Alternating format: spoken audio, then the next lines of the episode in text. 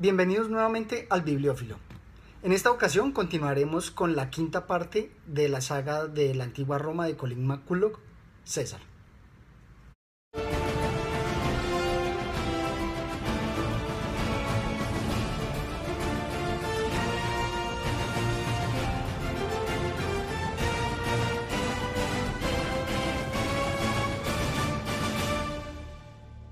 En esta parte de la historia, Colin llega a la parte en la cual eh, va a narrar los hechos de los comentarios de la guerra de las Galias y eh, de la guerra civil. Colin realmente es eh, una escritora muy erudita, conoce muy bien la época, conoce muy bien los hechos y a todos los personajes influyentes.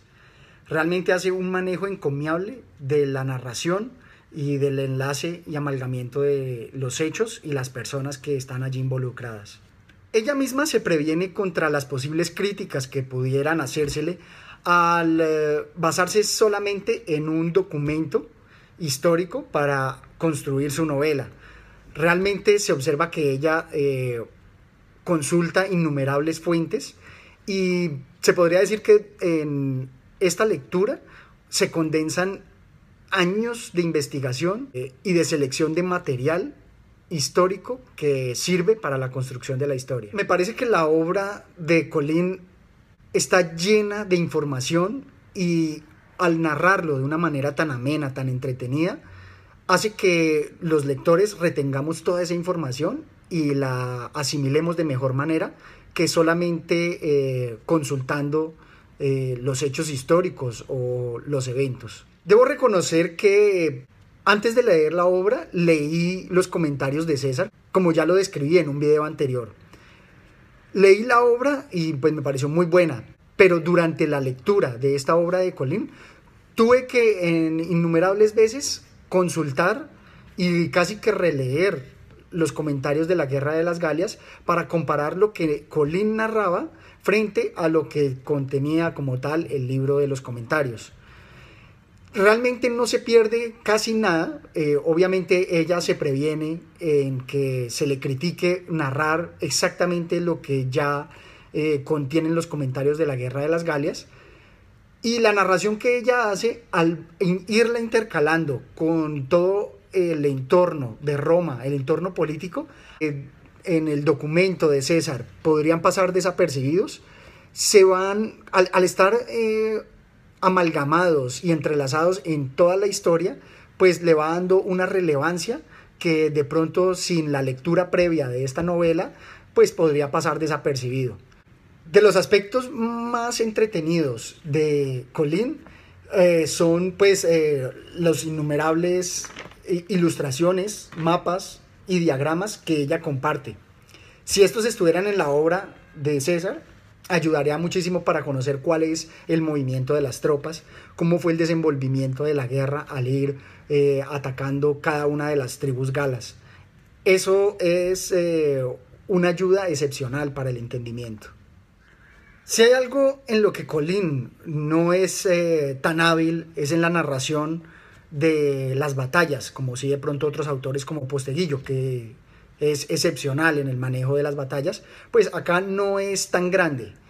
Sin embargo, se compensa por el hábil manejo que ella tiene en eh, la narración del entorno político y la descripción de los personajes, como Pompeyo, eh, Catón y César, pues donde todo eh, el, poder político va a verse modificado por las victorias de César en la guerra de las Galias. Lo cual no quiere decir que las descripciones de las batallas sean malas, al contrario, son muy buenas y eh, pues el apoyo de los diagramas y la eficiencia que ella tiene en contar hechos relevantes hace que eh, entendamos muy bien lo que se quiere contar y los hechos. Eh, por ejemplo, el manejo y la narración del el traslado de las tropas de César a través de colinas, a través de montañas por la Galia, me parece excepcional. Es muy entretenido y casi que no le había visto tanto el gusto mientras leí los comentarios de César, como sí lo hice durante esta obra, donde me aclaró y trajo nuevas luces sobre lo que venía narrándose. Me parece inclusive emocionante que Colín eh, trabaja obviamente los nombres de la época, eh, con los nombres de las tribus, las ciudades principales, las principales batallas como son las de Gergovia, Avarico, eh, la misma Alesia. la de Alesia me parece espectacular y realmente este diagrama es de una importancia capital para entender cómo se dio esa batalla y la victoria de César. Casi que con esta descripción de la batalla eh, se redime y da relevancia a, este libro. Como también en otras ocasiones, lo más importante de las obras de Colín son la interpretación que ella nos ofrece. Por ejemplo, me gusta muchísimo cómo va a eh, mostrarnos la relevancia de nombres como Décimo Bruto, el propio Bruto, eh, Ircio, Aulo Ircio, Polio, que son pues también personajes que aparte de ser eh, militares importantes, también eh, hicieron contribuciones al escribir sobre la historia. Entonces, pues la interpretación que ella da y el involucramiento de todo este entorno lo hace muy interesante y lleno de información histórica. Como Colin misma lo plantea al final del libro en las notas, me gusta muchísimo eh, las preguntas que ella hace, la interpretación sobre por qué se fue generando esa envidia que después va a desembocar en la guerra civil eh, por las victorias de César y cómo muchos de sus legados o sus altos militares que trabajaron con él posteriormente eh, no van a estar de su lado en la guerra civil y al contrario, se van a enfrentar férreamente a él, como es el caso de eh, Tito Labieno, que es eh, uno de los personajes importantes allí. Y pues muchos de los conjurados como Décimo Bruto. Confieso que soy un apasionado de los libros de Posteguillo y gracias a los libros de Posteguillo fue que llegué a estas obras pero debe dársele la relevancia a Colín en lo que es la historia de Roma, porque la magnitud y la ambición que tiene la pone dentro de las obras cumbres de la eh, novela histórica para mi concepto, porque el manejo que le da es encomiable y casi que logra lo que otros autores han tratado, como por ejemplo no tanto en novela histórica, pero eh, por ejemplo, eh, la técnica que usaba John Dos Pasos en lograr que la ciudad de Manhattan sea la protagonista, Colin lo logra con Roma porque pues el protagonista no es solamente César, sino toda la gente, todo el entramado político que están allí involucrados. Me gusta mucho y creo que esto lo rescatan, como lo decía, autores posteriores como Posteguillo, en cómo eh, se introducen dentro de la misma historia otros elementos, no solamente los políticos y los bélicos de Roma, sino también otros aspectos como la arquitectura, las artes, la música, y no solamente de la cultura romana, sino del intercambio entre Roma con sus otras provincias y sus otros eh, enemigos, como son, por ejemplo, los partos y los egipcios. Indudablemente, el rigor histórico de Colin McCulloch es encomiable. Realmente destaca toda su erudición y nos va narrando todo de una manera muy precisa, muy eficiente. Reitero que con la lectura de las obras de Colin eh, nos estamos ahorrando años de investigación y selección de fuentes, porque todo lo que ella nos suministra es de un valor incalculable, contándonos sobre otros eh, personajes importantes, los antecedentes de los hechos y las consecuencias que han tenido estos hechos. En una narración estructurada. Casi que al final del libro uno podría creerse un conocedor de la historia de Roma. Quiero destacar aquí una parte importante del libro, eh, aquí en el personaje que muestran y es como el eh, carácter de César se va mostrando como el emprendedor que es, y no solamente como un emprendedor, sino un líder que va contagiando a otros eh, altos militares hacia su visión, hacia su meta. Y así pensó Ircio para sus adentros, es como César hace las cosas, primo Lucio. Te fascina haciéndote pensar que eres el único hombre posible para el trabajo en cuestión y por lo tanto eh, tú serás capaz de flagelarte hasta la muerte con tal de complacerle.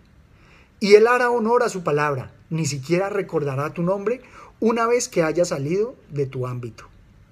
Dentro de la obra me gusta muchísimo, por ejemplo, eh, no solamente el entorno de Roma, sino de los mismos contendientes.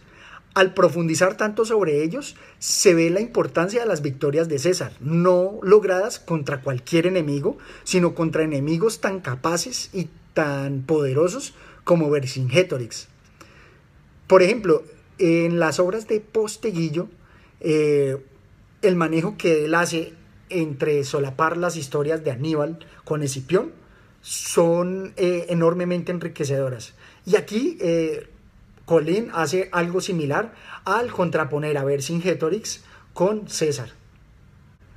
Por ejemplo, aquí hace hablar a un monje druida sobre eh, sus percepciones sobre el líder Vercingétorix y César.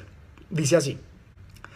Y esto lo decía partiendo de unos conocimientos muy difíciles de adquirir, y a pesar de que los sacrificios hayan sido favorables.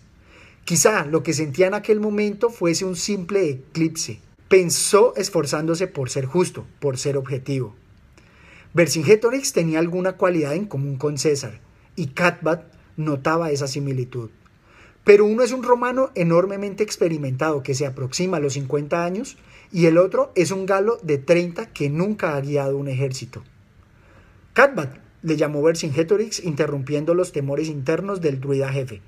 ¿Debo asumir que los bitúrigos están en nuestra contra?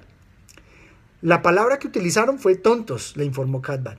Sus druidas han estado intentando ponerlos de nuestra parte, pero la tribu está unida y no en nuestra dirección precisamente están dispuestos a vendernos hierro, incluso a convertirlo en acero para nosotros, pero no quieren ir a la guerra. Nuevamente aquí demostrándonos que el manejo político que hace César como gran líder y casi que emperador, eh, se observa no solamente en el manejo de la política en Roma, sino con estas tribus galas, en donde él logra negociar con ellas y casi que mantener a algunos al margen de la guerra para lograr eh, conquistar cada una de esas tribus poco a poco, porque enfrentarse a todas de un solo golpe hubiera sido pues no tan fácil. También nos eh, va mostrando cómo luego de la guerra de las Galias nos va llevando a la guerra civil. Dice así, César comprendía la mayoría de las idioteces, pero no podía, ni siquiera cuando se hallaba en estados de ánimo muy pesimistas, creer que un pequeño grupo de senadores romanos prefirieran precipitarse a una guerra civil antes que enfrentarse a lo inevitable y darle a César lo que al fin y al cabo no era más que lo que se le debía. Ser legalmente cónsul por segunda vez, libre de procesamientos, el primer hombre de Roma y el primer nombre en los libros de historia.